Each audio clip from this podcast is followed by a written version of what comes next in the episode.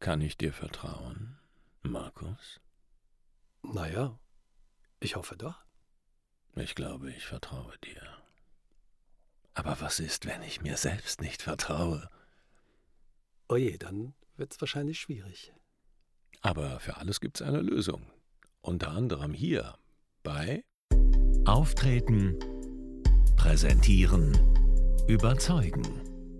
Der Podcast von Profisprecher Thomas Friebe. Hallo, schön, dass du wieder dabei bist. Wir sind auch wieder am Start. Hallo Markus. Hallo Thomas, hallo liebe Hörer. Ja, ich freue mich auch, dass ich heute wieder dabei sein darf. Und natürlich habe ich auch heute wieder eine Frage mitgebracht. In den Gesprächen, die ich so führe mit den Leuten, die sich mit uns in Verbindung setzen, weil sie Interesse an einer persönlichen Beratung haben, da kommt immer wieder der Punkt, dass die Leute sagen, ja, das Coaching, ich weiß nicht, so soll ich das machen? Und wenn man dann so nachhakt, dann hört man eigentlich raus, zu dir haben die volles Vertrauen. Aber ob sie selber das schaffen und sich das selber zutrauen, das ist oft der Knackpunkt an der Sache, dass sie eigentlich nicht das Vertrauen zu sich selber haben, also das Selbstvertrauen haben, dass sie das schaffen werden. Kannst du da vielleicht mal erklären, wo es da hapert? Am Selbstvertrauen vielleicht. genau. äh, ja, das ist natürlich immer wieder so, dass wenn wir in diesen Situationen sind und Probleme haben mit starkem Lampenfieber oder Aufregung oder Nervosität, dann zweifeln wir natürlich an uns selbst. Und diese Zweifel sind irgendwann mal entstanden. Also entweder habe ich das irgendwann mal in einer Situation so erlebt, dass das nicht gut funktioniert hat, Davor soll ich wieder geschützt werden. Mein Unbewusstes will mich davor schützen. Und zeitgleich habe ich mir über mich selber ein Bild gemacht. Und das wird so zur eigenen Wahrheit. Und das heißt dann, ich kann das nicht.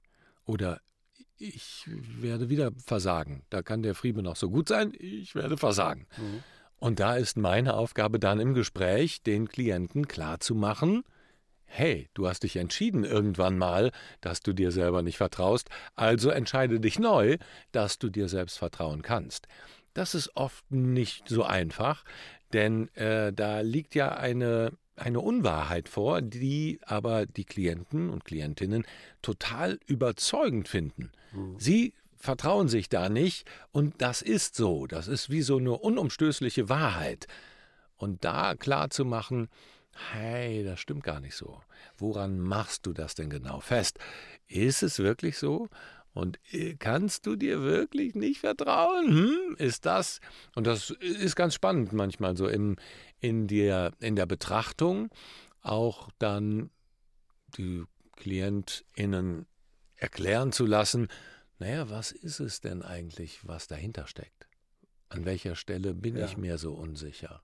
Das Interessante ist ja eigentlich, dass es auf zwei Ebenen gleichzeitig abläuft, weil einerseits trauen sie sich nicht zu, dass sie sicher und souverän vor anderen reden können, dass sie das überhaupt schaffen. Aber sie trauen sich auch nicht zu, dass sie das lernen können. Also das ist ja auf zwei Ebenen quasi dieses Mangeln, ich sage jetzt mal mangelndes Selbstvertrauen. Ähm, aber das kann man auf beiden Ebenen äh, auflösen, ja? Na klar.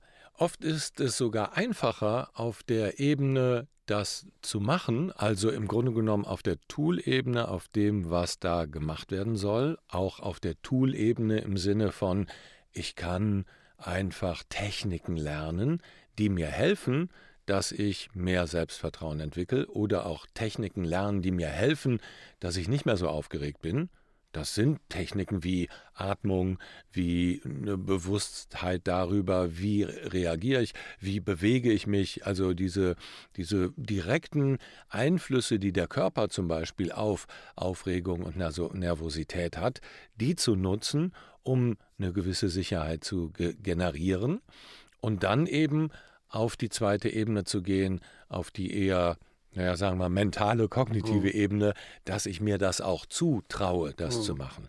Und wenn ich den in dem ersten Schritt schon mal gut vorankomme, dann merke ich, ah, okay, ich kann mhm. so ein bisschen auch Momentum aufbauen und kann dann auch und bekomme da auch wieder eine Rückmeldung, ah, es funktioniert an mhm. den und den Stellen. Jetzt bin ich halt nicht mehr so aufgeregt eine Woche vorher, sondern vielleicht nur noch am Abend vorher ein bisschen, weil ich Techniken einfach habe und weil ich schon mal erlebt habe, okay, bei der letzten Präsentation, das war ganz gut. Und allein das Bewusstmachen darüber, dass es ganz gut war und nicht wieder in eine in so ein Gedankenkarussell zu verfallen. Ja, war es wirklich gut und hm, ist es nicht da? Hm, aber eigentlich war es ja gar nicht so schwer. Diesmal war es auch ein bisschen anders, mhm. deshalb habe ich das so gut hingekriegt. Also so das Bewusstmachen, nein, nein, das ist völlig in Ordnung, das war gut und sich das wieder auf das eigene Vertrauenskonto mhm. zu schreiben, wie so eine wie so eine kleine Einzahlung, die ich mache geht nur über Bewusstsein und das hilft vielen dann auch den nächsten Schritt zu tun und auch in anderen Bereichen dann auch selbst vertrauter oder mit mehr Selbstvertrauen an Sachen ranzugehen. Mhm. Denn es ist ja oft nicht nur die das Unvermögen oder die Schwierigkeit vor anderen zu sprechen, sondern es kommt ja manchmal noch eine ganze Reihe von anderen Herausforderungen auf die KlientInnen zu. Mhm. Und da sich bewusst zu werden, okay, das ist jetzt die erste Baustelle, die gehe ich mal an, da habe ich Tools, da kann ich dran arbeiten, aus welcher hm, Situation ist das entstanden, die Situation zu verändern, dann einfach auch mehr Selbstvertrauen zu gewinnen und dann Schritt für Schritt immer mehr aufzubauen. Das heißt also, das Selbstvertrauen steigert sich so Schritt für Schritt. Mit den positiven Erfahrungen und Rückmeldungen ist das wie so eine Stufe für Stufe steigt man da. Wie so empor. eine positive, genau, ne, Schleife nach oben. Mhm. Während wenn ich nicht dran arbeite und mir das nicht bewusst mache, und da ist schon auch die Hilfe von außen notwendig, mhm. weil du brauchst einfach jemanden, der mal auf bestimmte Dinge scheint oder schaut und eine Lampe so hinhält. Ne? Im, im mhm. Coaching haben sie uns damals ein ganz schönes Bild gemacht. Du bist nicht der, der den, wenn du dir vorstellst, du hast so einen Marmorblock und da arbeitet einer an diesem Marmorblock, um da eine, ähm, eine Person raus, also eine, wie heißt das denn, ähm, eine Büste, eine ähm, Struktur, Statue. eine Statue, ja mhm. genau, eine Plastik, ne, eine mhm. Plastik herauszuarbeiten, das macht nicht der Coach, das macht der Klient, mhm. die Klientin. Aber wir als Coaches sind dafür da, das Licht an die richtige Stelle mhm. zu halten, damit sie an den Stellen arbeiten. Im Übrigen ähm, hat, glaube ich, ähm, Wer hat denn den David äh, gemeißelt? Michelangelo. Michelangelo. Und Michelangelo hat man mal gefragt, wie er das schafft, so in seiner Vorstellungskraft, diese so, so, so, so was Tolles wie den David irgendwie da zu meißeln und zu erarbeiten, künstlerisch. Und hat er gesagt, wieso? Das ist ein, vorher ist das ein riesen Marmorblock und ich nehme einfach alles weg, was nicht dahin gehört.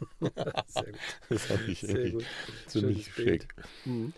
Jetzt gibt es ja Klienten, das, äh, da gab es eine sehr schöne Passage in einem der letzten Gruppentrainings. Wir haben ja einmal in der Woche machen wir auch ein Gruppentraining. Da sagte einer, ja, also reden vor fünf, sechs, sieben Leuten kein Problem. Aber bei zehn, elf zwölf geht es irgendwie nicht mehr. So. Mhm. Es gibt dann manchmal so Stufen, über die man dann äh, hinweg muss. Mhm. Das ist ja jetzt für den Außenstehenden gar nicht so richtig nachvollziehbar, wenn das für sechs, sieben, acht kein Problem ist. Warum ist es dann bei neun oder zehn ein Problem? Aber das empfinden ja viele Klienten so, dass es da eine Schwelle gibt, über die sie hinweg müssen. Das hat wahrscheinlich auch viel mit dem Selbstvertrauen dann zu tun, dass ich mir das zutraue, dass ich auch das dann hinkriegen werde, oder? Ja, und ich kann da auch immer wieder Muster erkennen. Also interessanterweise haben oft Leute ab so einer Schwelle von 15, 20 kommt, kommt ja. oft so eine Extreme. Und wenn wir uns überlegen, was sind so die, was sind so die Klassengrößen meistens gewesen, so um die 20. Oder vielleicht oder sogar mehr, ne? Mhm. aber so ab 20, dann sind immer wieder ein paar krank oder so, ne? aber du hast meistens so um die 20, äh, 25 Leute. Und das ist oft so eine, so eine Schwelle, wo Leute dann auch sagen, ah, irgendwie alles, was so bis 15 geht, geht. Und aber dann so ja, 15, 20, wenn man so in den 20er-Bereich kommt, dann wird es immer schwierig. Aber das ist eine Erfahrung, die dann aus der Schulzeit Ganz genau, weil das eine Erfahrung ist, die du aus der Schulzeit, wo du möglicherweise schon immer vermieden hast, da zu sprechen vor diesen größeren Gruppen. Und dann kommt das natürlich in der im beruflichen Alltag dann auf einmal wieder auf dich zu. Vielleicht hast du auch im Studium das vermieden und dann ist auf einmal eine Situation und dann kommen wieder die größeren Gruppen und das ist dann etwas, was wir aus der Vergangenheit mitnehmen als Bild. Mhm. Achtung, da ist schon mal was schiefgegangen. Mach es nicht nochmal. Also Panikmodus an und lieber die Szene verlassen. Genau. Ja, wenn ihr euch auch nicht so ganz sicher seid, ob ihr euch selbst vertrauen könnt, dann meldet euch doch gerne mal bei uns. Wir beraten euch gerne. Wir haben auf unserer Seite thomasfriebe.com ein kleines Kontaktformular. Da könnt ihr ein paar kurze Fragen äh, zu eurer Herausforderung beantworten und dann melden wir, euch, melden wir uns gerne bei euch. Prima. Dann sprecht ihr mit dem Markus und danach mit mir. Yeah! genau, darauf freue ich mich schon sehr und äh, dann freue ich mich auch auf unsere nächste Episode und ich sage mal ganz lieben Dank fürs Zuhören und lieben Dank für deine Ausführungen, Thomas. Und dann sage ich mal, bis dahin. Alles Liebe, euer Thomas Friebe und Markus Mondorf.